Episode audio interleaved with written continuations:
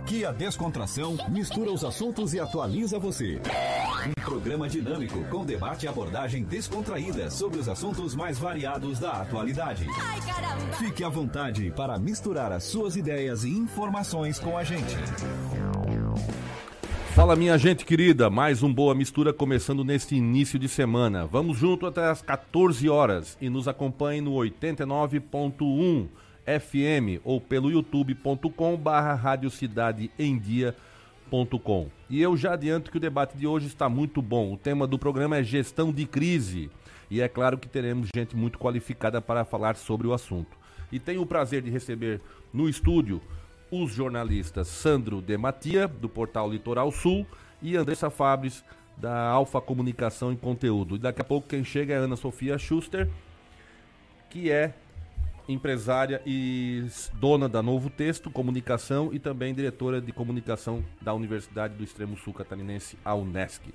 E ainda contaremos com a participação via Skype de uma fera, de Rosângela dos Santos, que é executiva sênior de gestão de crises, desenvolvimento e relacionamento institucional e que liderou nos últimos quatro anos a gerência geral de comunicação da Samarco Mineração coordenando uma das maiores crises reputacional, social e ambiental do Brasil. Boa tarde, boa tarde, Andressa. Boa tarde, Ricardo. Boa tarde aos ouvintes, aos espectadores, né? Nesse novo momento, é a primeira vez que eu estou aqui na rádio. Eu agradeço muito o convite. Muito legal. Sandro. Boa tarde, boa tarde, Ricardo, Andressa. Prazer dividir a mesa com vocês e parabéns pela, pela rádio. Beleza. Gente, o tema de hoje é bem abrangente, né? Eu acho que é, a gente vai é, ter uma, uma, uma profissional que conhece bem a área. E aqui, recentemente, tivemos várias situações de gestão de crise, né? Muita coisa, os nossos políticos aí que tiveram que se virar nos 30. E o Sandro também ficou muito tempo também com, com coordenação também de gestão de imagem na, na área de política, né? Então, trabalhei, assim, trabalhei, não é fácil a coisa, né, Sandro? No passado era mais, né? Hoje está muito mais difícil, porque no passado, quando eu estava na área, eu tratava praticamente com os veículos de comunicação. Tradicionais, né? Os tradicionais, né? Hoje, que agora nem mais tradicionais, né? Agora estão dando outro termo, é... Esqueci. É... Só que hoje não. Hoje cada pessoa... É a mídia online, é, antes hoje a mídia offline. Pessoa cada pessoa é um veículo de comunicação. Cada pessoa pode, é, do nada, transformar um detalhe numa crise para marca, para político, é, para empresas. Enfim, então, o cuidar da comunicação, ela, ele precisa ser algo constante nas empresas, na política, na área pessoal, profissional liberal, enfim. É, não tem volta.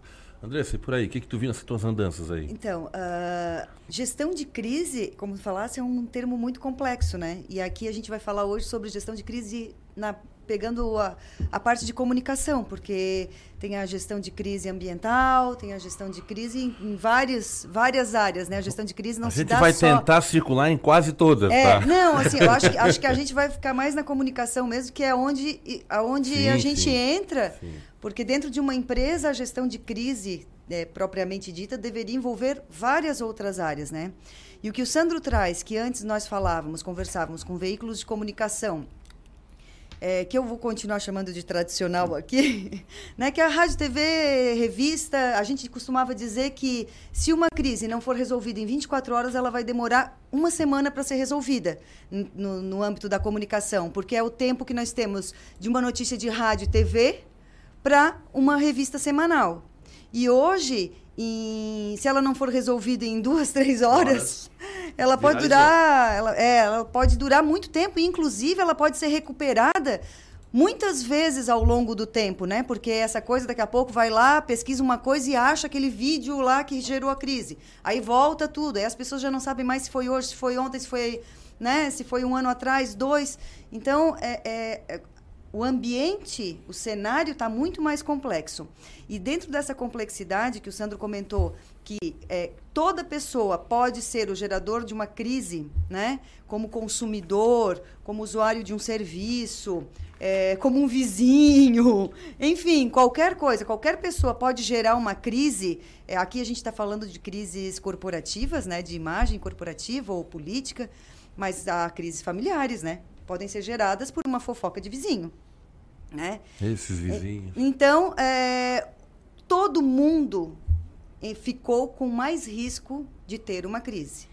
Né? Se eu tinha antes, a gente falava ah, aquelas pessoas que estavam mais em evidência, ou as grandes empresas, né? Não, hoje se eu tenho uma loja pequena, que eu não tenho só um funcionário, ou só eu trabalhando, e o consumidor foi ali e viu alguma coisa que não condiz, foi lá no Facebook dele ou no, no Instagram e comentou e fez um comentário, aquilo pode ser gerador de uma crise naquele ambiente, claro. E pode, como a gente teve aqui, que não foi uma crise é, até ainda vamos ter que esperar um pouco para medir o que, que é negativo, o que, que é positivo no caso do, do X do gaúcho, pode ser uma, uma coisinha né, do, de um negócio uhum. pequeno. Comercialmente está rendendo já para ele positivamente. É, mas por, por quanto é. tempo? A gente vai é. ter que esperar um pouquinho para ver por quanto é. tempo, né? Porque.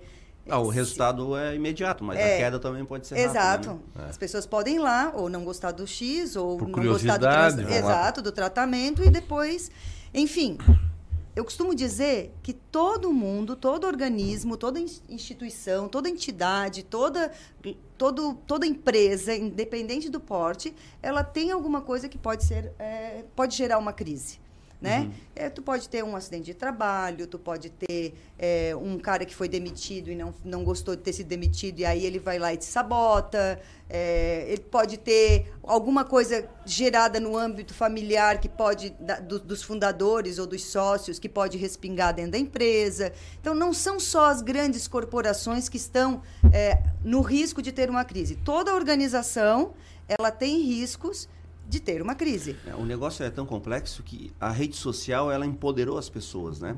E ela acabou empoderando também as pessoas ignorantes, as pessoas irresponsáveis. Então hoje tu não procura mais o caminho tradicional para te resolver um problema. Vamos dar um exemplo: tu comprou um produto e esse produto está fora da, da, da, validade. Acontece.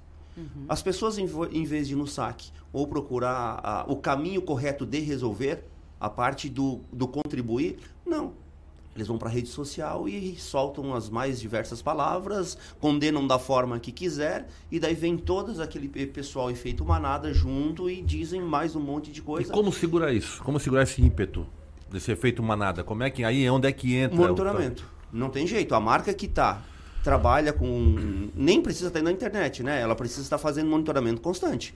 A pessoa que quer entender como as pessoas veem a sua marca, elas precisam estar sempre observando, vendo para que caminho tá, por que, que aconteceu isso. A Brastemp foi ver por que, que, que ela foi o assunto mais comentado, não sei se foi em 2017, 2018, no Twitter, porque um, um consumidor disse que o, o refrigerador dele não estava funcionando. E ela só foi perceber isso quando já estava nos trends. Uhum. Então, a marca ela precisa estar tá constante ali e tendência, né? Tendência tu não briga, né? Como diz Luiz Raschini, tu se alia. Se tu percebe que a tua marca está indo para um, um, um, um quesito na, na parte do, do monitoramento que não vai ser positivo, já começa a criar força-tarefa para ver por, da onde pode vir alguma coisa. Eu vi um exemplo, eu assisti, eu estava acompanhando a questão da Odebrecht, né? A Odebrecht deu para ver que ela contratou uma, uma assessoria muito forte e ela começou a responder tudo.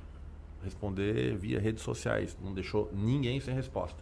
Mesmo as mais, tipo, as mais as, as, as respostas mais contundentes, contrárias a elas. eu acho, é a minha opinião, não existe tu resolver uma crise sem falar a verdade. É, eu também concordo. Tu só vai conseguir fazer uma gestão de crise correta se tu for verdadeiro com a pessoa. Porque se tu quiser manipular alguma coisa, tu perde muito. Isso, muito. isso, isso aí eu ouvi uma vez num, num voo da, de Roma para o Brasil, retornando de uma. muitos anos atrás, acho que foi em 91, se não me engano, faz muito tempo. E no voo não tinha redes sociais e por coincidência tinha uma, uma profissional do meu lado com calhamaço de documentos, mas o que, que tu está fazendo? Então, estou voltando para o Brasil agora para resolver o problema da, daquela crise dos anticoncepcionais. Uhum. Aí ela estava explicando, tá, mas qual é a solução disso? A empresa, a empresa demorou muito, a empresa demorou muito para falar a verdade. E aí criou, criou uma situação fora de controle, né? Bom, a gente está recebendo aqui a Ana Sofia, da Novo Texto e da Unesc, que também vai participar dessa mesa aqui, desse bate-papo sobre gestão de crise. Lá não tem crise, não, né? Está tudo em ordem? Tem, né? tudo... Ana, boa tarde, Até tudo bem? lá com o Trump tem crise, né? Todo dia. No Trump, lá nos Estados Unidos. Ah, mas Imagina o- nós. Mas o Trump adora. A, a crise, Imagina na Jamaica. a hora, a hora que estoura uma crise é a hora de testar também o grau de verdade que essa empresa atua no dia a dia. Né? Porque eu concordo com o Sandro quando ele diz que se lida com a crise com a verdade. É, e, e a crise é o momento realmente de, de botar em, em teste o quão verdadeira essa empresa é, essa organização é, o quão ela trabalha com a verdade no seu dia a dia. Porque se a pessoa, se essa empresa sempre é verdadeira nas relações, se ela, se ela trata com verdade os seus fornecedores, os seus clientes, a- os institui as instituições eh, fiscalizadoras, eh, os seus prestadores de serviço, se ela trata com verdade os seus funcionários, a chance das pessoas confiarem nela nesse momento de crise e duvidarem daquilo é diferente. Agora, a gente teve, por exemplo, recente um caso eh, de uma pessoa que teve um negócio que, a hora que estourou, o que eu só escutei era assim, ah, demorou, demorou. Demorou. O nível de credibilidade da pessoa, eu fiquei assustada o quão baixo era. As pessoas não acreditavam nela. E, e isso influenciou até quem não quem acreditava, né? Porque, pô, meu Deus, todo mundo está falando. Então, a crise é um momento mesmo crucial para a empresa e para qualquer pessoa, qualquer organização, instituição, né? Para saber o quão de verdade tem nesse processo ou não. E aí eu quero pegar esse caso agora da, da cerveja, que esqueci o nome da Belo marca. Horizontina. Da Belo Horizontina, né? Quando a, A empresa fabrica a Baker, fabrica É, várias marcas, é. no caso. a, quando a, a CEO da empresa, a executiva mais alta da empresa, ela vai lá, ela atende a imprensa com uma série de microfones, logo que acontece a crise, ela, ela vai lá e dá a cara dela e diz assim: por favor, não consumam mais esse produto enquanto nós não esclarecermos isso. Que é coisa mais verdadeira do que a pessoa mais alta da empresa colocar a sua cara a tapa, ela não mandou o jurídico, ela mandou o porta-voz. Naquele momento, ela foi lá e disse: por favor, enquanto a gente. A gente não, usa esse produto. do que está acontecendo. A gente não usa esse produto que estão falando que a gente está usando, mas não consumam esse- o nosso produto até a gente saber o que está acontecendo. Não quero ninguém correndo risco. E, é, e a empresa, provavelmente, ela sabe como é o processo produtivo dela. Mas mesmo que ela tenha certeza de que não foi o processo que ela usa, que pode ter sido sabotagem ou não, enfim, isso agora vai, a investigação vai dizer, ela foi lá e deu a cara. A construção de credibilidade que ela fez, ela deu um salto. E aí saiu do, do mercado dela e foi para um outro mercado que pode sim se tornar uma oportunidade para ela. Entendeu? Porque a marca dela, embora numa notícia negativa, ela teve uma visibilidade nacional, mas a postura da empresa vai fazer diferença ali na frente. Eu também. Eh, Primeiro eu quero dar boa tarde para o Ricardo, boa tarde para os ouvintes né, da Rádio Cidade. E eu achei que, que a resposta deles foi muito, muito efetiva. Foi, acho que é uma crise sem precedentes. Eu penso que, em termos de mercado e de negócio para eles, vejo muita dificuldade né, em, em retomar. Eu ia, eu ia fazer essa pergunta Vejo agora. muita dificuldade, mas eu acho que, ah, em termos de resposta, foi muito. Se considerarmos com o caso de Brumadinho, nem se compara. Meu Deus. Que foi muito, muito, muito maior do que esse caso da cerveja, que nós tivemos ali duas vítimas fatais, eu acho que até agora, duas, três. É, e teve acho que umas 10 pessoas. E enquanto que Brumadinho nós tínhamos uma estimativa de 400 vítimas, né? Brumadinho foi uma então, bomba, né? ah, e quanto tempo que a Vale foi se manifestar? E até hoje, se a gente procurar bem, até hoje, a, a resposta deles ela é muito falha e muito, muito... é, Deixa é, dúvidas, né? É, muito a desejar, Sandro. Não, muito a o, o desejar. presidente da Vale foi, né? Foi. O presidente Ele tomou a frente. Não, o foi lá. presidente tomou a frente. Ele foi, mas ele estava desinformado. Ele chegou de, de coisa, ele não respondia tudo que ele tinha, que ele não foi seguro, ele não sabia do que estava acontecendo direito. Ele chegou de viagem, assim, foi um despreparo aquela abordagem dele, aquela Videozinho dele, né? É, Primeira que- pessoa a ser presa em flagrante deveria ter sido ele. que, que não dá para entender como que uma empresa desse porte não tem. E aí, quando a gente entra, Ricardo, que a Ana falou, né? E eu já tinha falado, né? Toda empresa tem, todo, todo, todo lugar tem crise.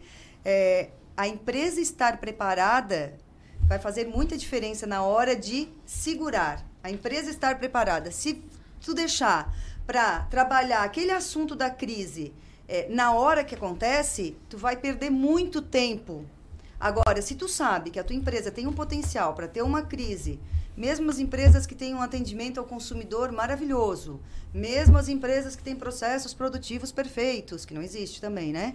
Mas enfim, se elas deixarem para contornar isso, para lidar com isso, na hora que a crise acontece, se elas não tiverem, fizer um trabalho anterior de estudar quais são os riscos, e aí entra não gestão de crise, mas gestão de riscos, né? É, é muito mais difícil de segurar, muito mais difícil. Uhum. A gente está falando também de crise é, que não foi monitorada, que aconteceu, né? Que foram crises que fogem da alça da empresa, né? Tipo, o Brumadinho, tu não tem como... Tinha. É, tinha, tinha, tinha, e eles tinham previsto isso eles porque tinham, eles tinham um relatório. Não, não, tô falando, tinham... daí tá falando de crise ambiental, tô falando de crise de comunicação. Não, mas a crise, a crise de comunicação veio decorrente da crise claro, ambiental. Mas como, como o foco, tá, a gente Quando... vai tratar de, de todas as então... crises, beleza. Lá teve os laudos que poderiam ser é, prevenidos e tal, enfim. Mas a gente, na situação da crise da comunicação, puxando o Burmadinho e a própria cerveja, é, é, quando a, a, a CEO da cervejaria vai para frente, não foi algo monitorado. Aconteceu, vamos dar resposta. É aquele negócio, a pegada rápida. Aconteceu aqui, vamos tentar pegar o máximo de informação possível e dar as caras para bater e reconhecer assim, olha, façam isso. São crises que acontecem que, que, que geram fatos. Agora, tem, tem crises de marcas, de empresas, que elas acontecem por relaxamento das marcas por relaxamento das empresas, por não monitorar. Vai vindo e vai vindo e vai vindo e vai vindo ah, e vai vindo falar, e as pessoas falar. não dão bola. Quando vê, tá uma bola de neve e essa bola de neve tu não consegue mais Sim. parar.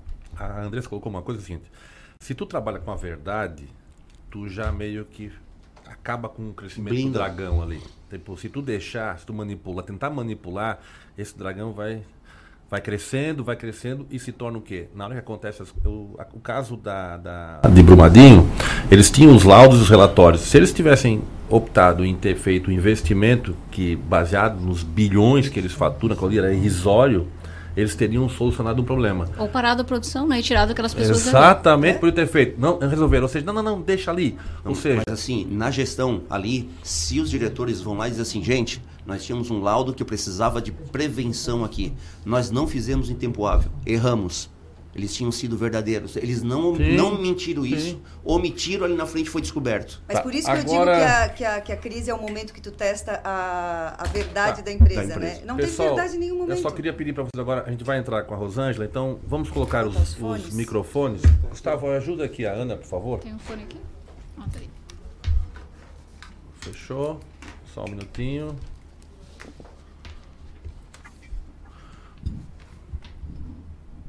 Fechou? Rosângela, boa Oi. tarde, tudo bem? Boa tarde, estão me ouvindo? A gente tá te ouvindo, não tá te vendo ainda aqui. Não vai ter, é. não vai ter, não, tá, ok. Rosângela, um prazer tê-la conosco, tá? Nesse debate sobre gestão de crise, que eu acho que tu conhece bem o tema, né? Sim. e aí a gente, por coincidência, nós estávamos entrando em Brumadinho, mas Sim. eu acho que a gente já vai entrar lá, vai, vai voltar para Mariana. Olha só, é, eu te apresentei aqui no início do programa, tá? Uhum. É, dentro das suas qualificações aqui. E, e, a primeira pergunta que a gente. Primeiro quero te apresentar para a mesa. Eu tenho uhum. aqui o Sandro de Matia, tá? Uhum. Que é jornalista, a Andressa. Os três são jornalistas, a Andressa Fabres e a Ana Sofia Schuster, que vão estar conosco nessa, nessa mesa de debate. Tá ok? Ótimo, prazer, boa tarde a todos. Obrigada, desculpe aí, acho que deu um problema de tecnologia. É, faz parte. Ô, ô Rosângela, para a gente começar essa, essa conversa, é, em que momento você entrou nessa marca e quais foram as suas primeiras atitudes dentro da organização? Bom, eu, eu, eu estava num outro projeto, trabalhei muito, eu sou de Joinville, então trabalhei muitos anos aqui na Embraco, no grupo Whirlpool, e depois eu fui para um projeto é, em Pernambuco, no lançamento da, do polo automotivo Jeep. Eu estava por lá dois anos. Foi quando acho que todos os brasileiros aí viram o rompimento da barragem de Fundão em Mariana pelos telejornais. Foi dia 5 de janeiro de 2015. Completaram-se quatro anos em novembro do ano passado. E, e, e eu também assisti, eu, eu conhecia essa marca, eu conhecia os dirigentes em, em função de diversas coisas de trabalho, e eu fiquei muito chocada também, conheci algumas pessoas.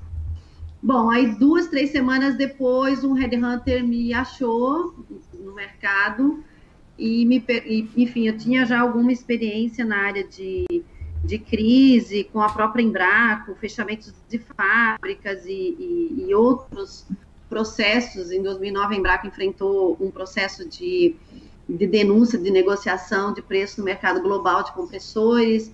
Eu trabalhei durante quatro anos nesse também nesse processo aí, junto com o um acionista americano mas eu não tinha ideia do tamanho dessa crise que era da, da Samarco, e, e, e, aí eles me convidaram. Eu fui até Belo Horizonte antes de aceitar para conversar com o Ricardo Vescovi, que na época era o presidente, que foi licenciado rapidamente depois.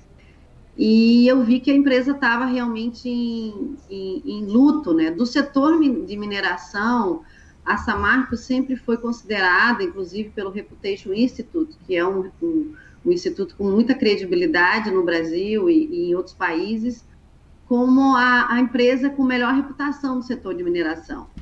E aí até eu, eu escrevi um artigo, eu compartilhei aí com o Gustavo, é, as crises acontecem sim nos melhores momentos, com as melhores empresas, e, e, e, especialmente as empresas que se acomodaram, né, que acham que está tudo bem, que, e existem aí os, os, modelos mentais, as crenças limitantes de qualquer organização, de qualquer entidade, de qualquer fundação, de que aquilo nunca vai acontecer, né, é, conosco, né, com determinada empresa. E aí eu vi o tamanho, quer dizer, eu pensei que eu tinha visto o tamanho da crise quando cheguei em Belo Horizonte, mas era muito maior quando eu aceitei ir para lá. Então, no dia 16, dia 15 de dezembro, ou seja, 40 dias depois do rompimento, eu aterrisei em Belo Horizonte e passei a trabalhar junto com uma grande equipe nesse processo de gestão da crise da Samarco. Então, foi assim o começo.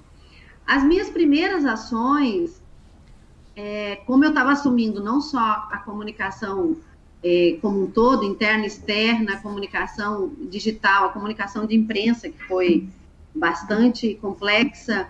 Também toda a área de diálogo social das 40, dos 40 municípios que foram atingidos pela, é, pela, pela barragem, pela lama, né? Atingiu praticamente todo o Rio Doce. E também a, a Samarco é, não tinha uma plataforma de, de gerenciamento stakeholder, não tinha uma plataforma de relacionamento governamental, ou seja, era uma empresa é, muito que exportava 100% do que produzia, muito correta, mas se falava muito com o seu entorno. É, se falava com os estados Minas Gerais Espírito Santo. É, não tinha uma estratégia digital, tinha recém lançado um Facebook institucional um mês antes. Então, era uma empresa que realmente é, não estava preparada para o tamanho dessa crise. Eu acho que mesmo as grandes organizações não se preparam, eu acho que foi, tem sido um alerta a todas essas crises que têm acontecido no, no Brasil, e, e a gente sabe que hoje não existem mais fronteiras, né? Está tudo muito aberto, não tem mais controle, então é, é, eu até falo nas minhas palestras que, que é como o efeito borboleta, né? Uma, uma crise que aconteceu num pontinho lá em Mariana e que teve uma ressonância no mundo inteiro, né? Principalmente nas questões ambientais é, que afetam hoje todo o planeta, né? Hoje começou o, o, o Davos e, e, o tema, que bom, eu fiquei feliz quando eu soube, que é sustentabilidade, né? Então, é isso, né? Hoje todos cuidam de todos, cuidam do meio ambiente, cuidam da, da matriz energética dos países mais ricos, como o Brasil. Então, é, eu imediatamente tentei conhecer um pouco do que estava sendo feito, muita gente trabalhando, tinha uma imensidão, uma sala de crise, é, muitas demandas, imprensa, é, já naquele ponto já tinham muitas ações, né? Ações civis, ações é, é da Polícia Federal, da Polícia Civil, é, muitas ações por interveniência do Ministério Público, que é um stakeholder que toda organização deveria conhecer melhor, é, porque é um stakeholder importante e complexo, né? Porque são o Ministério Público local, o estadual e o federal são entidades completamente distintas, né? Só em Minas Gerais tem em média 1.800 promotores, para vocês terem uma ideia, né? São 853 municípios no estado. Então tudo é muito complexo. E a gente precisou ter uma aula mesmo de como lidar com é, com, é, com esse stakeholder tão fundamental e a gente está vendo aí a mesma coisa na, na crise da, da Baker, né? Que é lá de Belo Horizonte também. Então, eu, me, eu mapeei, enfim, tentei conhecer as pessoas principais da companhia, o presidente, os diretores, onde eles estavam, porque a companhia ficou paralisada e está paralisada até hoje. É, então, a, a, a, os diretores, os executivos, todos estavam no campo, cada um com uma função diferente. Então, essa crise da Samarco também para os executivos, que, para os líderes que trabalharam lá e todas as pessoas, foi um grande aprendizado, porque um executivo que era, sei lá, diretor comercial, passou a cuidar do contingente todo do Espírito Santo, seja de, de reposição de água, né, porque vários municípios da região de Minas Gerais e Espírito Santo ficaram sem abastecimento de água. O principal foi o governador Valadares, que tem mais de 200 mil pessoas, ficou aí, é, é, se eu não me engano, mais de uma semana, então toda a distribuição de água que foi feita. Enfim, uma série de, de temas que a gente tinha que administrar é, de uma maneira é, que tivesse velocidade, que tivesse é, celeridade. Então, as primeiras ações foi eu conhecer o que estavam fazendo e como estavam fazendo. A, a segunda ação foi robustecer muito o time de imprensa, é, porque essa marca tinha uma estrutura muito pequena. Nós tínhamos, em média, no primeiro mês que eu cheguei lá, nós tivemos mais de 3, 4 mil demandas para atender. Então, vocês imaginam, divide isso por 30, porque é por 30 mesmo, é porque coisa. não. É muito. então, a gente fez uma estruturação melhor do time de imprensa. Em seguida, eu também é, levei uma empresa de digital para dentro da Samarco, para a gente estruturar uma estratégia digital, para poder falar com aquelas pessoas que estavam muito distantes, né? Então, o ambiente digital, é, ele sim, ele pode ser nocivo, mas ele é muito mais positivo quando você tem consegue se comunicar através desse, desse meio, né? Nós tínhamos, quando eu cheguei, mais de 1.100 mensagens inbox, sem resposta. E aí começamos todo um processo de PR 2.0, ou seja, a gente conseguiu atingir é, no primeiro ano em que a gente era 90, recebia 90% de 99,9% de detratores, chamando a companhia de assassino, enfim, nós conseguimos reverter essa polaridade para neutro, né? O neutro é o seguinte, né? Você responde todas as pessoas individualmente, é realmente uma, uma equipe grande, mas você personaliza o teu atendimento em rede social, seja no Facebook, seja no Instagram, seja no Twitter, seja via é, outros meios que tem hoje, é, a gente conseguiu neutralizar e atingimos uma média aí de, de é, responder a todos até duas horas, que era a nossa meta, e até 12 horas resolver o problema é, de, que, de qualquer é, área que fosse, desde uma pessoa que está lá, que é um ribeirinho que não conseguiu receber o cartão indenização, receber, a gente mandar uma, uma pessoa que está próximo lá na nossa área social para entregar, e desde problemas até ma mais graves, enfim, que a pessoa é, perdeu é, o seu barco, por exemplo, que pescava, enfim, são, são, eram problemas é, inúmeros, diversos. Rosângela, eu vou Sim. te pedir agora um minutinho para a gente entrar no intervalo, tá? Uhum, e eu claro. vou, a gente vai retornar aqui, eu vou deixar a mesa aberta para os convidados fazerem algumas perguntas para ti. Tem uma que eu pessoalmente depois vou querer fazer é, sobre quais são as lições que a, que a tragédia de, Bruma, de, de Brumadinho, que veio quatro anos depois, o que, que ela trouxe para resolver o problema dela em relação a Samarco, tá bom? A gente volta já já. Ok. Fique à vontade e acompanhe os assuntos mais variados da atualidade.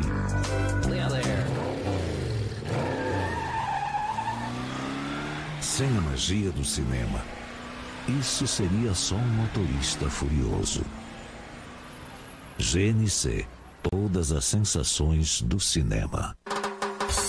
ZYN 553, Rádio Cidade em Dia. Conteúdo conectado com a sua vida. Por que a graduação Senac EAD é a mais completa? Porque antes das aulas começarem, você conta com um programa de ambientação para conhecer como é estudar à distância. Também tem um ambiente virtual exclusivo para estudar onde e quando quiser. E mais, no Senac EAD você pode ter contato com alunos de todo o Brasil e uma equipe de professores qualificados. Tudo isso em uma instituição nota máxima no MEC. Acesse ead.senac.br graduação, inscreva-se agora e aproveite os descontos especiais. Senac EAD, o mais completo. Rádio Cidade em Dia. Conteúdo na palma da sua mão. Acesse www.radiocidadeemdia.com.br.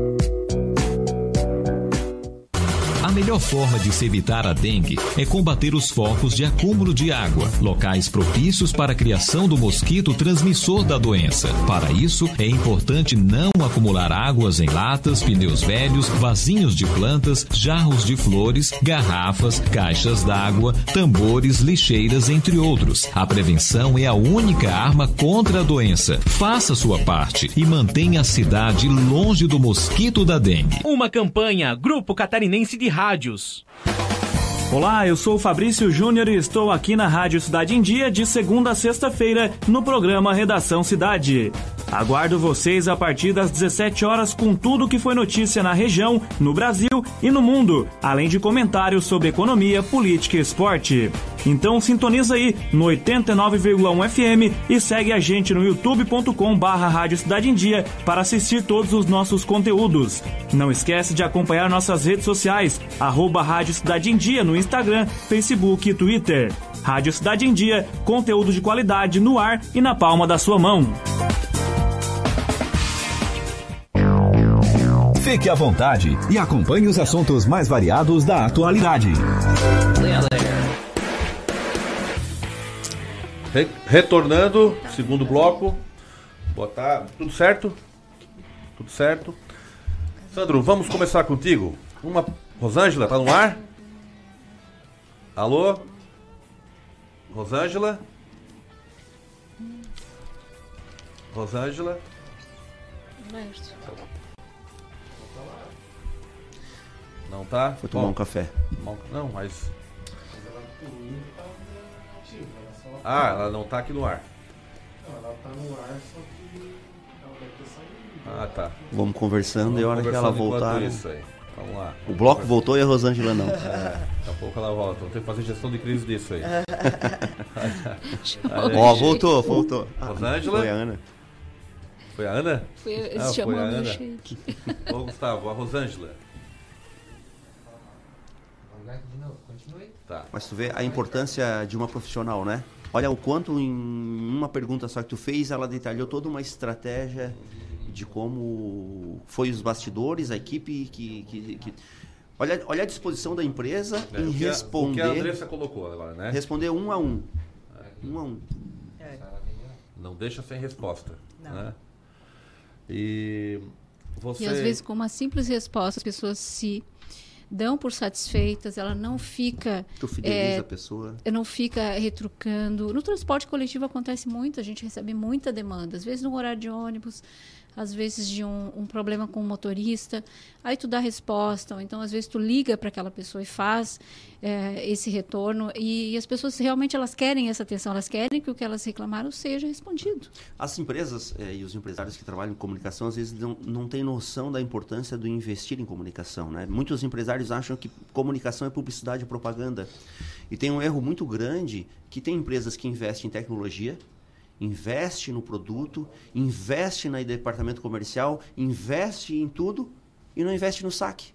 O saque, onde é o, o, o para-choque da empresa em receber alguma situação de descontentamento do cliente, a empresa tem um saque que é ineficiente. E tem uma história nessa no, no saque, e não, não saber investir no saque.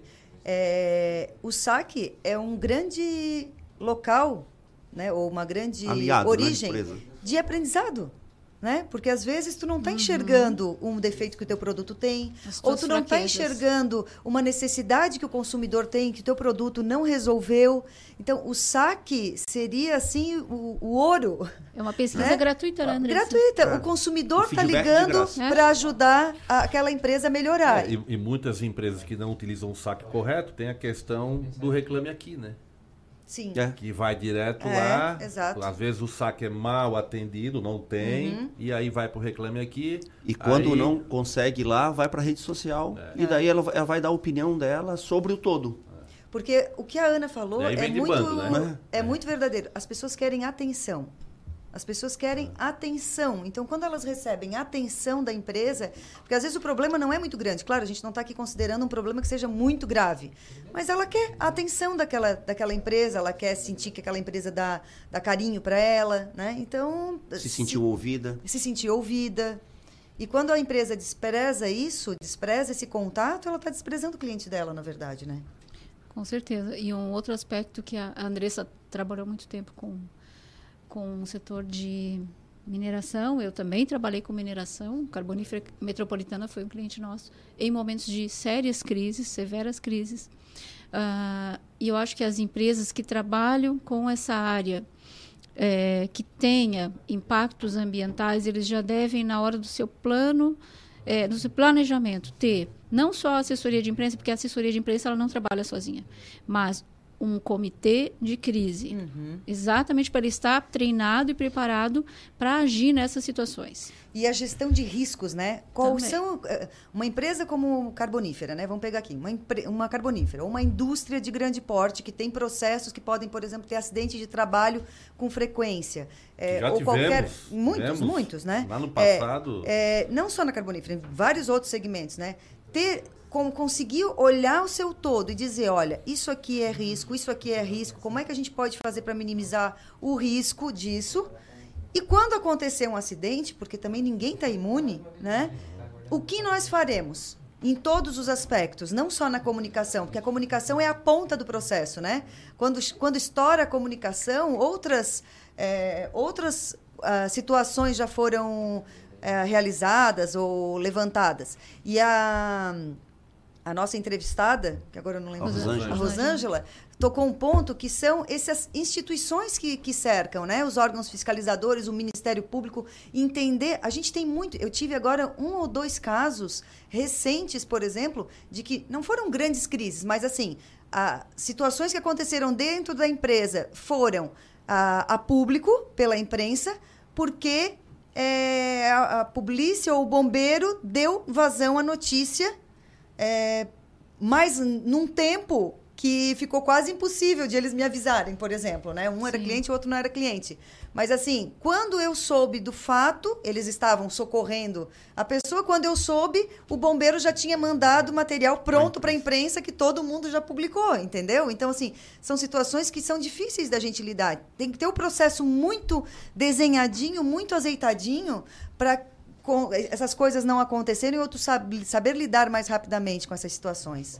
É, e uma ainda seguindo nessa questão do momento de crise. É, essa equipe multidisciplinar ela é fundamental porque sempre nós vamos ter uma família envolvida que precisa ser comunicada no caso de um acidente de trabalho, enfim, um, um, um acidente com vítima, uma situação com vítima. Ah, e aí o que acontece? A imprensa está lá na tua porta ah, pegando informações que não vão sair da empresa e tu não está conseguindo ser rápido o suficiente para comunicar à família daquela pessoa de que aconteceu um acidente, que essa pessoa está machucada, tá- enfim, foi é, é, sofreu esse acidente. Então tudo tem que trabalhar muito paralelo. É, tu tem que ter essa equipe que tem o assistente social que vai lá comunicar a família, tu tem que ter a imprensa que vai segurar essa informação até que essa família seja avisada e fazer um comunicado oficial, é, porque são é, várias pontas que tu tem que administrar nesse momento. É, a gente falou em dar atenção, né, para o pessoal responder diretamente. Eu vou dar atenção para meus faces amigos aqui que estão nos vendo. Ah, estão ouvindo. Samuel Debona, por exemplo, está lá na Europa e disse que uma certa vez um político aí da cidade de Criciúma me disse: Samuel, lance a pôr na mídia até provar o contrário. Ele, claro, não discordo e parabenizou pelo programa. O Jean Lúzio, que ele é publicitário também, falou que a, a, a CEO era do Marte, a CEO da, da, da cervejaria também, então tem um pouco dessa noção, né? E parabéns pelo programa, Lourdes aqui também dando parabéns. E nessa questão, a gente está vivendo uma crise, né? Nós, im- imprensa, Uhum. A imprensa está vivendo uma crise agora de credibilidade. Nós temos um presidente aí que constantemente é, vem, vem, vem questionar matérias é, publicadas ou perguntas que são realizadas. Por exemplo, eu não teria hoje nenhum prazer ser setorista naquela grade quando o presidente sai da casa dele. Porque tu faz uma pergunta, mas tu não sabe de onde vem a pedra, porque é pedra que vai vir. Né? Não vai ser uma resposta. Então, e qualquer coisa, qualquer notícia que, que, que se coloque é, é fake news. Né? a resposta um... imediata é fake news. Diz um é. amigo meu de Brasília, como é que tá aí? Tudo bem? Não, o presidente ainda não falou.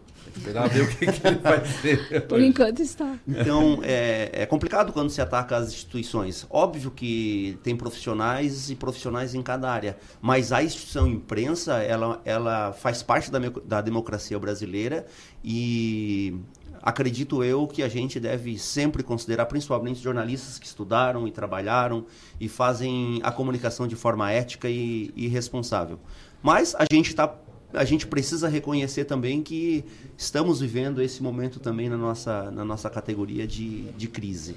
É, mas uh, só fazendo um, um parêntese nessa questão, o que, que o Jair Bolsonaro fez?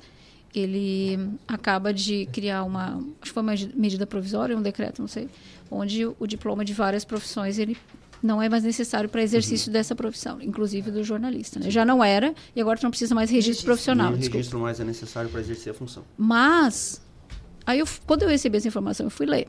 O que aconteceu?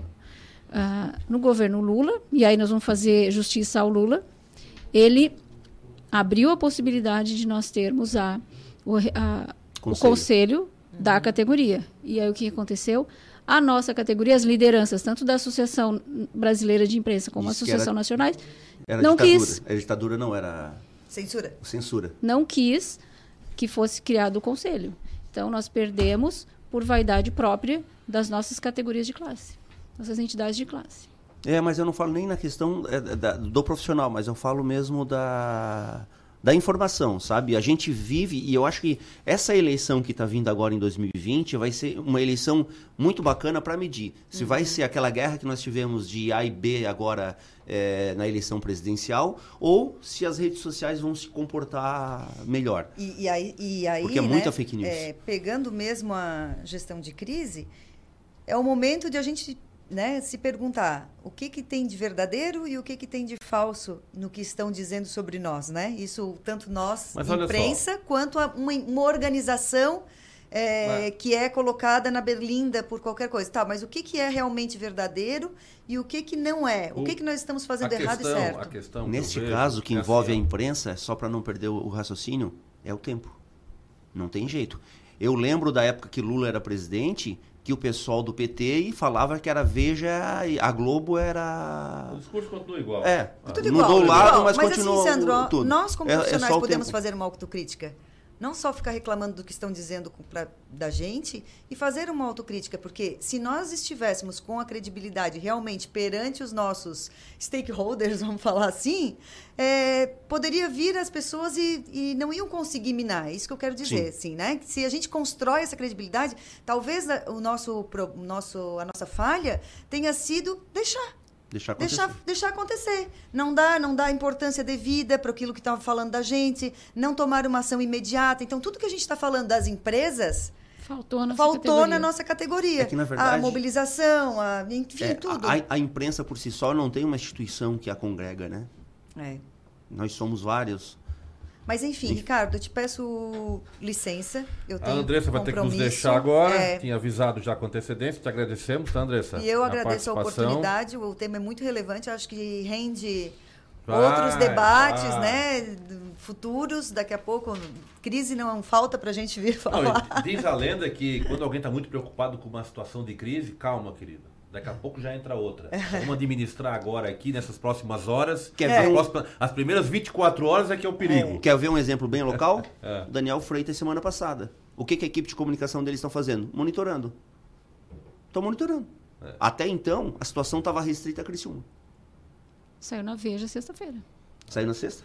Eu conversei com o pessoal da comunicação Veja, Twitter da Veja. Mas a, mas a questão de vir uma crise atrás da outra pega o próprio governo Bolsonaro, né? Num dia entrou a história do secretário de comunicação lá que, que com a empresa dele envolvida com contratos com prestadores de serviço da, da- do governo federal. Agiu rápido, entrou, a, entrou o vídeo Da- do da secretário da, Cultura e não se falou mais no, é, no cara da comunicação, agora né? tem- Só o Ministério Público tem agora tem Tribunal outra- de Contas. Dizem que a estratégia é essa também, né? É, um pouco. É um- Eu vou pedir licença e vou me despedir. Tchau pra vocês. Obrigada, tá? Beleza, te esperamos Até aqui na mais, próxima. mais. Convida Agora tem, tem uma outra situação que é assim, ó, a questão do a questão dos, dos fake news, né, que a gente tava tava colocando agora há pouco. Gente, é, a gente participa, acho que todos aqui participam de vários grupos. Tem- Tem informação que tu não vai polemizar, mas se tu ler um pouquinho, se tu der uma gulgada rápida, tu vai ver que aquela informação não tem o mínimo. Só pelo, pelo domínio da, da, da, eh, que, que postou a notícia, tu já descobre. Tem, é, eu não Se lembro. é um, um domínio Es- que estranho. é estranho, Primeira que tu não coisa, conhece, e tem outra coisa que eles fazem nada. também. Às vezes eles pegam uma notícia de um veículo é, confiável, mas eles mudam o contexto. Tem Uhum. mais esse outro detalhe. Então, assim, ó, o fake news, ele é montado, eles chegam a fazer montagem. Né? É. então, a coisa fugiu de um, de um controle. Mas é o que E me ao mesmo tempo, né, Sandro? Eu acredito que, é, por um lado, que a, a, tá- a gente está vivendo uma fase, um momento difícil da, do jornalismo, né? Mas, por outro lado, é, por causa dos fake news, a gente tem uma outra situação que é, pô, eu vou buscar um veículo, é, um veículo Era bem isso que eu ia falar. Que passe confiabilidade. Peraí, a Rosângela entrou? Não sei. Não? Telefone. Então atende. Vê quem é ali. Tá contigo? Alô? Rosângela? Oi, Ah, tô chegou. por aqui de novo. Tá, É, não, não, a gente te perdeu aqui, a gente tava tocando o tema. Eu quero aproveitar agora, eu vou deixar, eu vou deixar aberto para o Sandro fazer uma pergunta, depois a Ana Sofia faz, tá? Sandro, por favor. Ô Rosângela, é, quando tu falasse que se deparou e foi para Belo Horizonte 40 dias depois de, de ter acontecido o fato, primeira ação, qual é a, a, a- a- Tu chegou lá, a primeira ação que, que, que tu fez? Bom, primeira ação, eu, eu fiz um mapeamento rápido, né? Conversei muito com o presidente e com os principais executivos que estavam nas linhas de frente, né? É, a, a equipe de imprensa estava muito, muito, é, muito pequena, muito fraca, não estava dando conta de responder. Imediatamente eu liguei para algumas pessoas da minha confiança no mercado, é, levei para Belo Horizonte, é, robusteci o time para a gente poder é, mapear, olhei os posicionamentos, o que, que eles estavam respondendo, fiz uma, uma reunião rápida com a área de jurídico, esse é um ponto aí que, que eu acho que a gente aprendeu muito lá, lá na Samarco, como que o jurídico e a comunicação e os relacionamentos podem trabalhar de maneira mais alinhada. É, não tinha ainda sido a discernimento de, de fazer o pedido de desculpas público. E esse é um outro ponto, e tem até um, depois eu posso compartilhar com vocês. Mesmo da 40 Rádio dias depois, né? é, eles tinham pedido, eles tinham falado que sentiam muito já no primeiro dia e que estavam, é, eles estavam avaliando o que tinha acontecido. Mais uma coisa assim, é, mais para o lado emocional, ainda público, é, tão forte e orgânico, né? Porque muitas organizações pensam, ah, eu vou pedir desculpas, então eu vou assumir o meu erro. Então, tudo que, que atinge uma organização eh, que tem, infelizmente, morte, que degrada o meio ambiente e que é, fez parte, alguma coisa do seu negócio provocou aquilo, você em si já tem a tua responsabilidade. Então, eh, depois os relatórios das investigações vão, vão trazer a público quais foram as causas, mas foi o seu negócio que fez aquilo. Então, eh, toda organização deveria, a primeira coisa deveria ir a público e dizer, olha, pedimos desculpas, sentimos muito pelo ocorrido, vamos dar todo o atendimento necessário às vítimas, ao, ao ambiente, eh, e vamos eh, avaliar uma investigação também eh, externa, independente, o que, que provocou isso. Mas a primeira ação, qualquer organização, ontem eu até assisti a reportagem fantástica da, da Belo Horizontina, da diretora lá, Paula, e claro que a gente sabe que, infelizmente, há um, há um, há um espaço no ar e as coisas às vezes têm que ser evitadas, né? E não necessariamente sai, é, sai tudo que a pessoa falou. Eu acredito que ela tenha pedido desculpas, mas enfim, eu não, não posso avaliar porque eu não estava junto na edição. Então, imediatamente foi isso, né? A gente se reuniu com essas principais áreas, principais executivos e trabalhamos é, nesse posicionamento via público. Então, no dia 22 ou 23, é, final de novembro, o, o começo ali de dezembro, o presidente teve a oportunidade de dar uma matéria no Fantástico, inclusive foi a jornalista Cristina Serra, que foi a primeira jornalista né, na Globo a entrar na barragem pós-rompimento do fundão.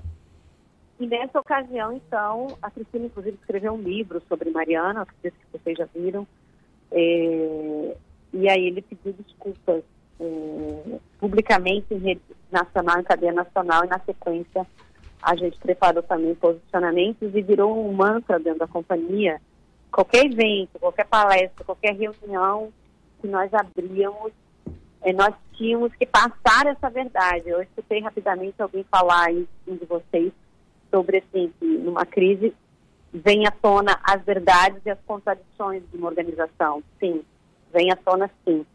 E também os, os vários estudos de reputação no, mostram que é, quanto maior a reputação de uma organização, mais colchão reputacional ela tem para agir em, situações de crise.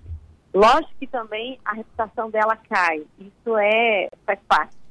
Mas, é, é, por mais que a sociedade não viu na ocasião, a Samar, pelo menos no entorno do Espírito Santo, Minas Gerais, ela tinha construído um colchão reputacional, principalmente nas regiões onde ela atuava, e que esse colchão reputacional ajudou muito a organização aos poucos a se, a se reerguer.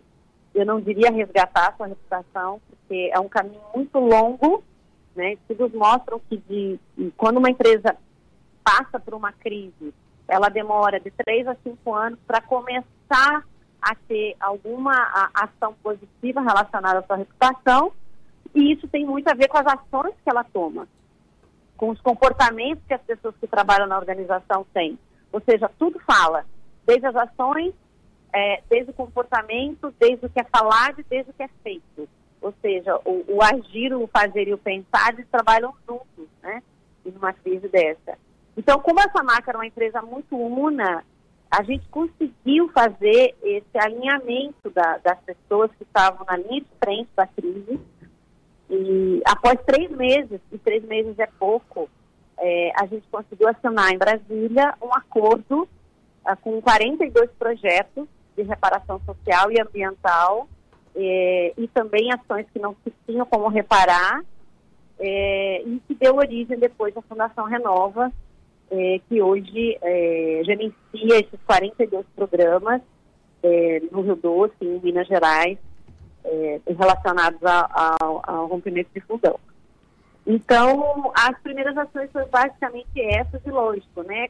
Cada dia, né? Cada dia era quase uma semana, né? Todos os dias nós fazíamos é, é, o planejamento do dia, aí depois do almoço mais uma revisão, porque muitas coisas aconteciam ao longo do dia, né? Então, as ações emergenciais, que eram as ações humanitárias, ou seja, dar minimamente o conforto para as famílias que perderam suas casas, né? Nas comunidades de Bento Rodrigues e, e, Barra Longa, que também foi atingida, que é uma cidade de lá, é, e uma outra cidade, que daqui a pouco eu lembro o nome, a gente, a gente tentou colocar 100% das famílias em pousadas imediatamente. É, até o Natal, nós tínhamos uma meta, Natal de 2015, de colocar 100% das famílias em casas alugadas, escolhidas por elas próprias, é, e conseguimos fazer isso. E também cuidamos da, da, das questões emergenciais ambiental. O que, que era isso? É, aquele ano foi um, dos anos, dos últimos 10 anos, em 2015, 2016, que mais choveu na região. Esse ano também já começou bastante chuva lá em Minas Gerais, pelo que eu já vi, eu estava lá na semana passada. É, então, o rejeito, ele continuava sendo carreado para o rio. Rosângela. Então, obras Oi. Só deixa eu te interromper. Eu quero te pedir uma coisa. Daqui a pouco a gente vai sair para os comerciais, mas tu fica na linha para a gente não perder essa conexão. Segundo. Não, vou ficar aqui. É, os, os, o Sandro e a Ana Sofia querem te fazer pergunta, eu também quero, tá? Então, assim, ó, provavelmente tu vai ter que vir aqui em Criciúma nessa mesa para conversar com a gente, tá? Uma hora. É, acho que sim. Não, vai ser um maior prazer. É só, é só alinhar as agendas que eu gostei. Tá. Então, eu quero te perguntar duas coisas. É, primeiro, eh, tu falaste ali, tu, tu tem um fluxo de demandas, por exemplo, da imprensa, eu vou ficar na imprensa, não vou nem ficar nas famílias. Um fluxo de demandas da imprensa, que tu coloca uma equipe de jornalistas para atender, e como é que tu valida isso para dar cada resposta? E a segunda questão que eu queria já é, aproveitar é como é que tu vê o segundo acidente, que é o da, de Brumadinho, com relação à atuação dessa resposta da empresa? Isso vai ficar para daqui a pouco, depois dos comerciais, tá? Tá ok. Mas não, tá. n- não desliga esse telefone, deixa ele ligado aí. Não, ele estava ligado. Tá. Caiu a li- a ligação. Tá, retornando, Ok. retornando. Até mais. Tá, valeu. Fique à vontade e acompanhe os assuntos mais variados da atualidade. Oi, pessoal. Eu sou Márcio Mariano e estou aqui na Rádio Cidade em Dia, de segunda a sexta-feira, no programa Boa Noite Cidade. Aguardo vocês a partir das 20 horas, abrindo espaço para as notícias dos bairros, entrevistas com líderes comunitários, lideranças políticas e muito mais. Então, sintoniza aí no 89,1 FM e segue a gente no youtube.com barra Rádio Cidade em Dia para assistir todos os nossos conteúdos. Não esquece de acompanhar nossas redes sociais, arroba Rádio Cidade em Dia no Instagram, Facebook e Twitter. Rádio Cidade em Dia, conteúdo de qualidade no ar e na palma de sua mão.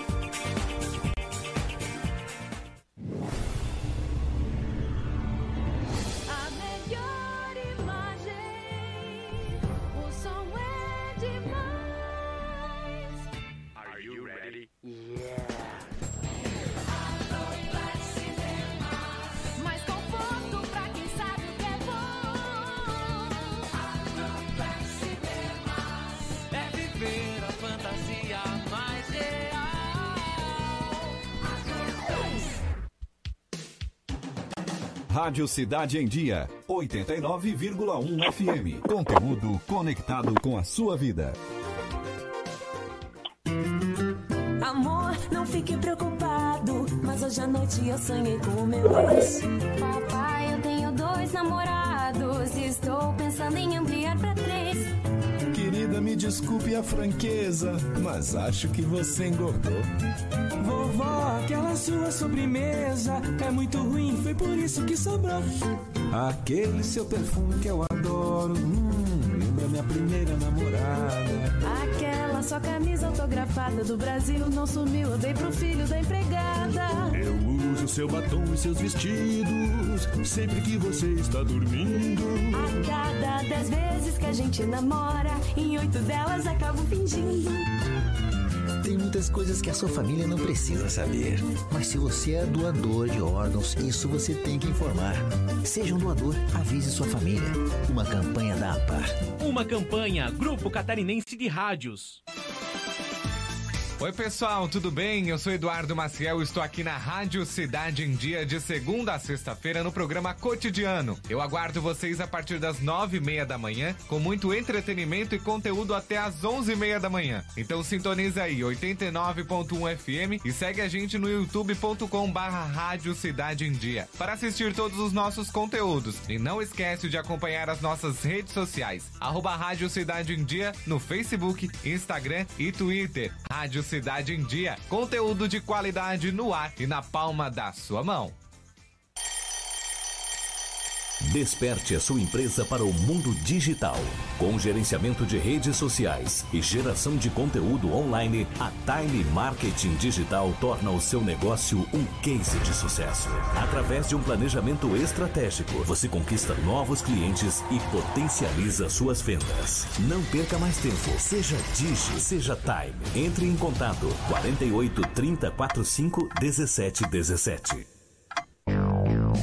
Fique à vontade e acompanhe os assuntos mais variados da atualidade.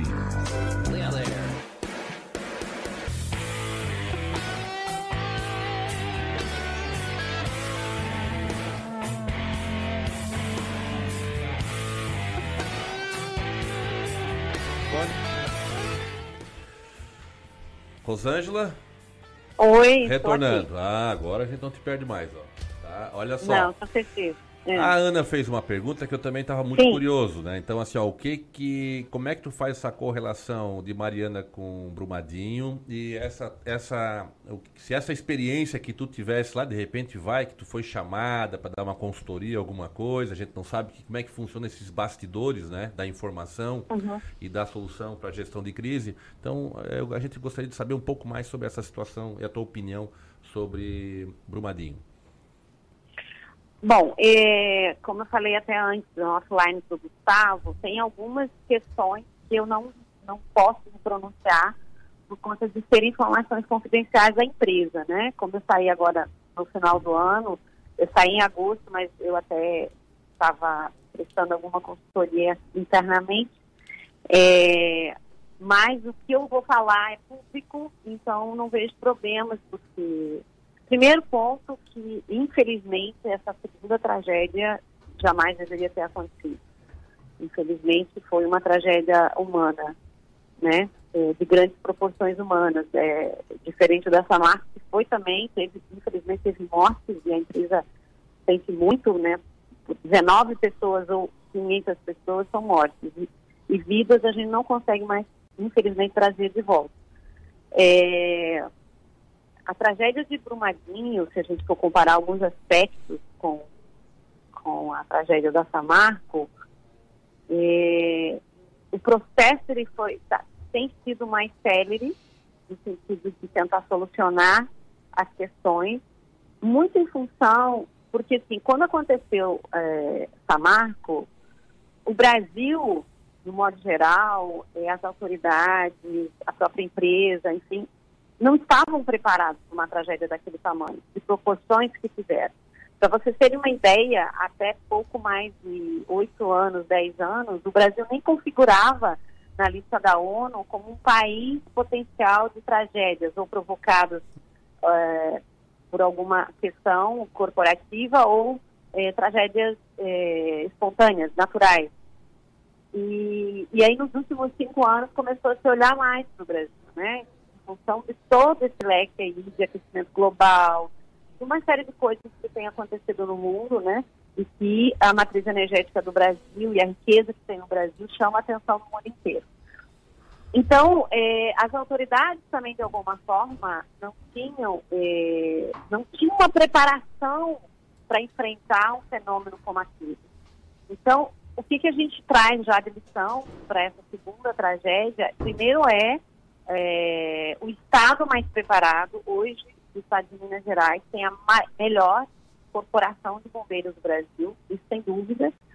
É, também o, o- Estado de Minas Gerais é, tem um processo legal de ministérios públicos é, muito mais também preparado e olhando para de forma sistêmica, né? Porque é a lei, a lei do, do retorno, né? Então, sempre existe uma causa e um efeito daquilo que acontece.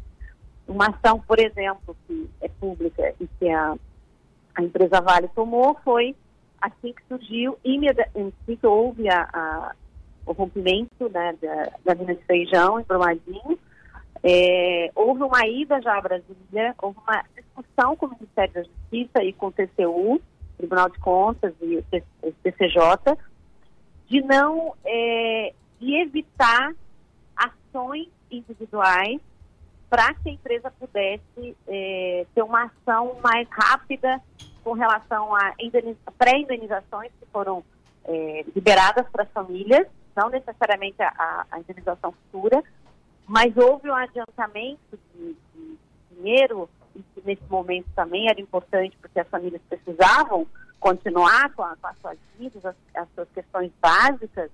Então, houve essa ação e houve também o entendimento do, do governo do Brasil em não eh, começar a sair um monte de pequenas ações, como, como houve no caso da Samarco, né? muitas ações civis, também ações criminais, também tem ações criminais no caso do Brumadinho. Então, eu acho que a gente pode ver aí uma, uma, uma lição. Um outro ponto eh, que eu vejo também uma evolução é a preparação da comunidade do entorno. A Samarco fez muitos simulados de segurança e depois do rompimento da barragem da Samarco, as normas, as, as orientações, as regras foram eh, colocadas de uma maneira mais exigente, o que era fundamental. É, não há uma barragem hoje no Brasil que não tenha sirenes ligadas, que não seja exigido treinamento da, das comunidades do entorno é, e que há hoje uma, uma, uma adesão muito mais forte da comunidade nesse treinamento. Então foram treinados agora recentemente, antes de Brumadinho, a gente treinou, sei lá, mais de 5 mil pessoas das comunidades em torno das barragens da Samarco. E logo depois, infelizmente, depois de Brumadinho, houve um treinamento que envolveu quase 20 mil pessoas em toda a região. Todas as, as mineradoras da região estão trabalhando conjuntamente. Então, é, o que era uma crise localizada de uma mineradora, infelizmente após Brumadinho, virou uma crise do setor de mineração. Então, mobilizou toda a mineração e também as licenças, né? Que todos os anos a mineradora tem que revalidar é, para continuar operando, elas também tiveram novas regras, né? O próprio Aconteceu. sistema de barragem com alteamento, né? Ele, ele, ele não é mais um sistema válido. Todas as mineradoras que têm barragem, que são é o projeto, né? De alteamento, tem alteamento, a ajudante e linha de centro. Rosa- E o alteamento é, foi, era a barragem da, da Vale e também era a da Samar. Rosângela, deixa eu só. é, às vezes eu vou ter que te interromper, porque nós, a gente, essa essa entrevista, como eu te falei, tem que ter mais tempo. O Sandro quer fazer uma colocação. Não, eu só aqui. ia fazer a colocação, é, é meio que efeito cascata, né? Aconteceu isso também com aquela boate de Santa Maria. Então, depois, as Sim, licenças sim. em relação à boate mudou muito. Quando Sim, tu disse é, que houve a verdade. transformação ali do setor carbonífero, é, só, só veio o exemplo da, da boate. Que eu não lembro mais boate, como é que era o nome? Kiss. A Kiss. Bote Kiss. E qual é... Santa Maria, né? Isso. E, e como é que tu vê essa questão também, que a gente também tem que entrar, porque envolve tudo, a questão de do que o governo, ele, o governo federal, na, na voz do nosso presidente ali, o que ele faz embaralha muito a, a, o- a comunicação. Como é que tu como é que tu estás enxergando? Qual é a tua leitura que tu faz do governo, a forma como ele se comunica? Bom, é, Já- deixa eu aproveitar a pergunta do Ricardo, Rosângela, e deixa eu incluir uma outra. eu tenho uma pergunta aqui que eu não respondi sobre o posicionamento de imprensa, né? fluxo, o Eu fluxo, acho que é. Foi a Ana que Isso. fez, né? foi Ana? isso. Ou foi a. Andressa? Não, fui eu. E Sobre nessa- essa questão Ah, tá de dar a resposta ali, É. como é que vocês é, é, trabalham esse fluxo? Eu respondo essa, pode ser? Não, Pode ser, não, pode ser essa, então. ela. É, então, é, eram muitas demandas, né, Ana? Eram muitas.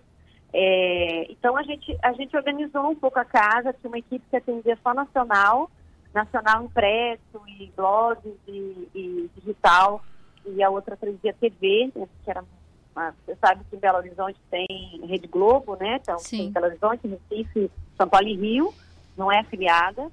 Então todas as matérias eram produzidas por Belo Horizonte para o Nacional. E também o a gente foi muitas vezes no Rio, eh, dar entrevistas, enfim. Então a gente tinha equipes eh, separadas e o regional, né? Que aí pegava muita coisa, né? Espírito Santo, Minas, eh, Rio, né? Rio também era a equipe do, do, do Nacional, porque tinha o Globo, enfim, Jornal Globo, a coluna, as colunas que são importantíssimas lá, e também nós temos eh, dois acionistas gigantes, né? É, um era a Vale, um é a Vale e outro é, é uma empresa australiana, BHP. Sim. E então conciliar isso tudo, né, com, com as expectativas né, desses acionistas também era um desafio. Né? Eu não falei de dificuldade, mas era um desafio. Então a gente dividia as equipes. é, quando a gente preparou muitos porta-vozes, né? E, e a empresa era muito low profile, então a gente preparava 20 porta-vozes assim, por semana o porta-voz que estava lá na linha de frente, que tinha que estar respondendo lá para aquela comunidade, foi, foi preparado, e o- os porta-vozes mais corporativos e institucionais, a gente tinha uma orientação jurídica, claro que eu tinha que sempre consultar Uhum. a área jurídica, eh, eu e a minha colega, que, que, é- que, é a- que era gerente geral jurídico, eh, a gente estava muito alinhada, eh, a gente conseguiu esse alinhamento, e era era importante dar alguma resposta, mesmo o não ter a resposta, você dizer, olha, eu não consigo hoje responder sobre esse assunto, era muito importante, é muito importante, sempre. Você não mandar uma resposta, ou não dar uma resposta, muitas vezes você não tem um porta-voz, porque aquele porta-voz potencialmente é, poderia ser indiciado. Então, as pessoas, os porta-vozes é, legítimos e, e, e formais, é, teve um tempo que eu fiquei sem porta-voz, porque as pessoas potencialmente poderiam ser indiciadas e tinham receio de se expor. Então a Sim. gente é, a gente criou porta-vozes e por um tempo fomos uma empresa de posicionamento. Trabalhamos com release, trabalhamos com vídeo release, trabalhamos com áudio release, mas sempre, eu acredito que 95% das demandas a gente conseguia atender e responder. É, então era mais ou menos assim, Ana, que a gente trabalhava. Uhum. Mas era muita, muita, muita coisa que acontecia. Na inclusão ali, que eu ia dar uma pergunta a mais para ti, Rosângela, dentro da, da, da pergunta que o Ricardo fez, ele Hum. perguntou sobre a comunicação, né? Como é que se o, se, o- se o presidente embaralha muito a comunicação do governo. E eu te pergunto, existe comunicação... O presidente da República? Isso. Ah, eu É, acho melhor você perguntar para ele.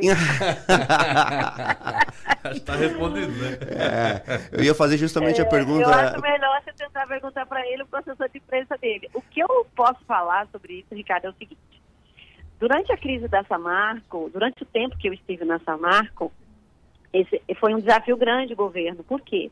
Porque nós tivemos praticamente três presidentes, né? Nós É. pegamos a Dilma no começo e todo o ministério da Dilma, aí houve o impeachment, o afastamento da Dilma, o Temer assumiu interinamente, depois houve o impeachment, o Temer assumiu formalmente, né? E no final aí entrou o Bolsonaro. Então, é, e aí você imagina que cada presidente muda praticamente todo o seu segundo escalão, né? Então esse foi um desafio, é, um desafio importante, que eu acho que é uma, uma, uma, uma orientação aí que eu posso dar para os ouvintes da rádio e as organizações, que a gente não, não deve só falar e manter diálogo com os stakeholders do interesse do negócio da companhia.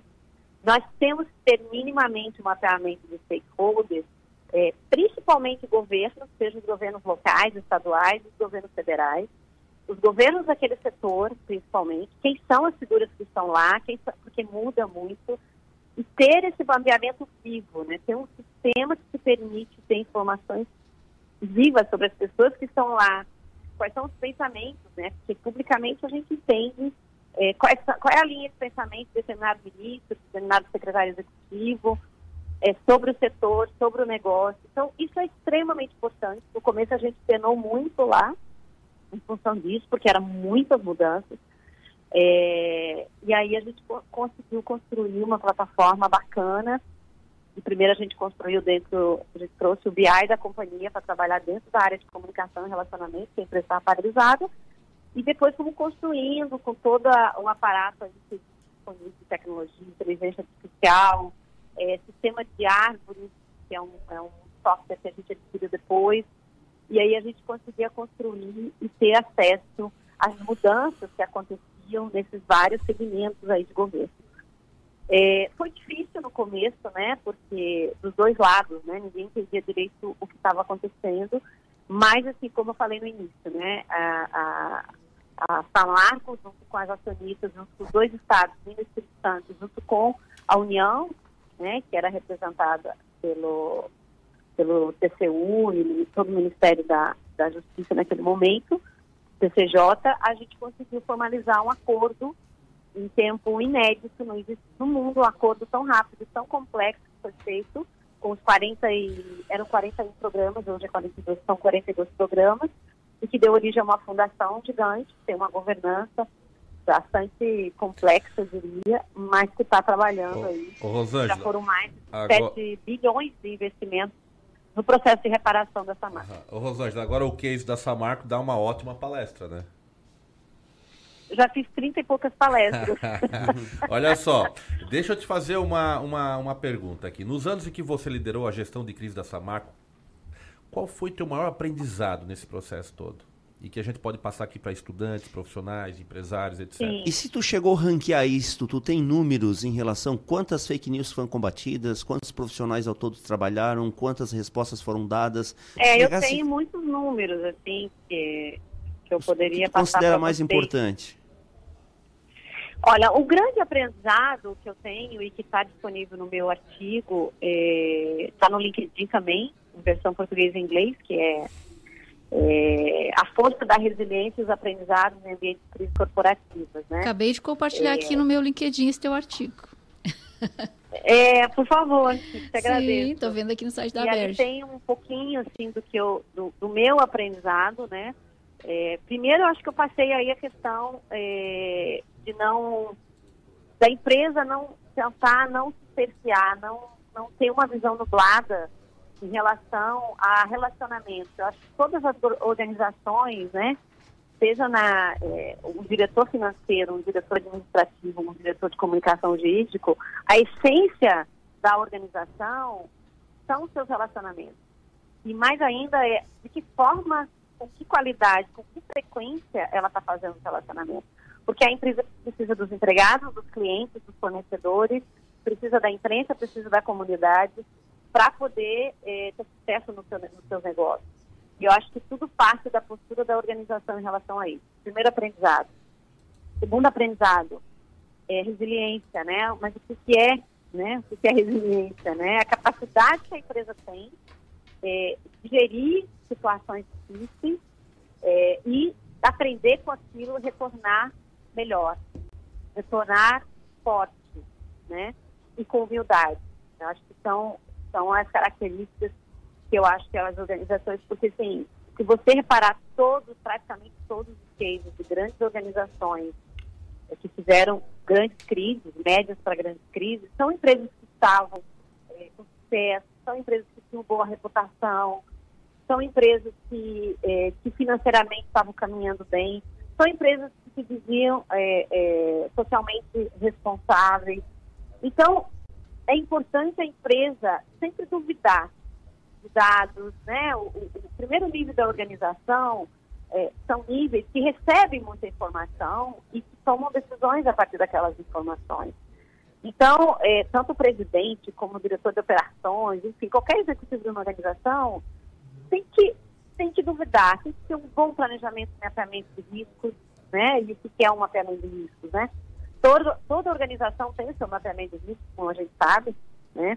Inclusive, em alguns momentos foram confundidos, né, pelas autoridades. Ah, a Samarco, X empresa sabia que potencialmente poderia eh, a barragem cair e atingir tantas pessoas. Não, eu trabalhei em outras organizações, toda organização tem que ter um mapeamento de risco do seu negócio. O risco que é, que é fraco, moderado e o grave. E, e a Samarco também tinha esse mapeamento de risco, no qual ela mencionava nesse mapeamento. O risco é uma possibilidade de muitos eventos acontecerem de um rompimento que atingisse a comunidade em torno e poderia ter eh, 20, 20 pessoas que poderiam perder suas vidas. Eh, e aí o Ministério Público, as autoridades usaram isso contra a empresa. Mas é importante também a empresa setar esse relacionamento e mostrar que todo negócio tem que ter mapeamento de risco, tem que ter eh, ações para poder mitigar ou eh, não existir aqueles riscos. Então, isso são aprend- alguns aprendizados do ambiente corporativo, né? E no ambiente pessoal, como profissional, né, para os estudantes aí de, de comunicação, enfim, estudantes de gestão, estudantes interessados nesse tema, porque não é um tema, é um tema de todos, né? É, todos os estudantes, né, de qualquer área, né? Porque quando atinge, atinge todas as áreas, né? É, esse, esse fator do terceiro olho que eu sempre falo, né? Como é que a gente, como profissional, pode trabalhar a nossa resiliência, né, com esse terceiro olho e ver que as situações é, potenciais de crise, elas começam a acontecer muito tempo antes. Quando acontece o ápice, é porque já houve muitos sinais. E nós, profissionais, como é que nós podemos ajudar as organizações, ou as entidades, ou enfim, é, a apontar que tem alguns problemas ali e que futuramente aquilo pode acarretar problemas maiores. Então, acho que essa sensibilidade, que eu acho que eu aprendi mais, Eu acho que eu tive muito mais aprendizado trabalhando na crise da Samarco. É, e também contribuí, claro, com a minha experiência, mas eu saí de lá muito, muito mais fortalecida como pessoa, primeiro, e também como profissional nesse sentido. Beleza. Rosângela, nós, nós... Falei demais, Ricardo. Não, não, eu por mim fico, a gente fica te ouvindo aqui o dia todo. Nós temos mais quatro minutos, tá? Então, assim, vamos combinar uma pergunta. Sandro, quer uma, uma última pergunta que a gente possa aproveitar aqui esse conhecimento da Rosângela, programa de hoje, para fechar esse tema? Então, Rosângela, eu queria era parabenizar pela forma clara como você explicou tudo, como tu detalhasse é, a importância de ter uma ação de gestão de crise, né, os passos dados para que se facilite muito mais é, o, o, recompor, o reconstruir. É, e te parabenizar por isso, não é, não, não é nenhuma pergunta não, mas é, parabéns pela forma como tu atuasse, é, sendo, pelo que eu vi, pelo que eu senti na entrevista, é, a mais verdadeira possível na estratégia de, de cuidar das duas ações. Perfeito. Ah, obrigada. Obrigada. Ana, é, esse é o meu legado um pouco, né? Acho que a verdade ela tem que prevalecer sempre, assim. Então, é, isso é uma coisa que os profissionais, muitas vezes a gente, a gente não consegue é, dar toda a informação por uma série de razões, mas é importante falar, inclusive, que não pode falar. É verdade. Perfeito. Ana, contigo. Rosângela, também quero te parabenizar. Escutei aqui atentamente as tuas colocações e acho que realmente é um trabalho fundamental é, que o profissional de assessoria de comunicação ele tem né, nesse momento. Uh, e também quero fazer um pedido, né? Que esse artigo se transforme num livro. Que nos, pra gente da, vai, que atua nessa área, vira um livro. É, eu estou escrevendo bastante, Ana. Legal, legal. Parabéns pelo seu trabalho. Foi, foi muito bom te ouvir.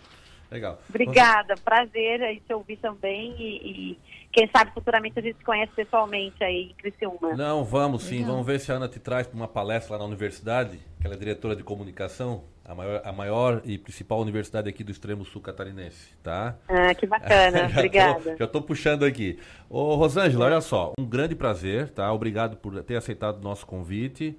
Tá? É, é, interessante a gente trazer esse tipo de informação aqui para a região, para a gente entender como é, que se, como é que funciona entre os grandes players né, na área de comunicação, porque o desafio que, que caiu no teu colo aí não é para qualquer um. É, então eu gostaria de te parabenizar também, é, juntar com as palavras do Sandro e Ana Sofia, e, to, e torcemos para que em, em, algum momento você, em breve, né, você, é, a gente tenha a honra de sua visita aqui na nossa região. Tá bom? Tá Muito ótimo. obrigado. Eu agradeço. Agradeço muito o convite e, e fico à disposição.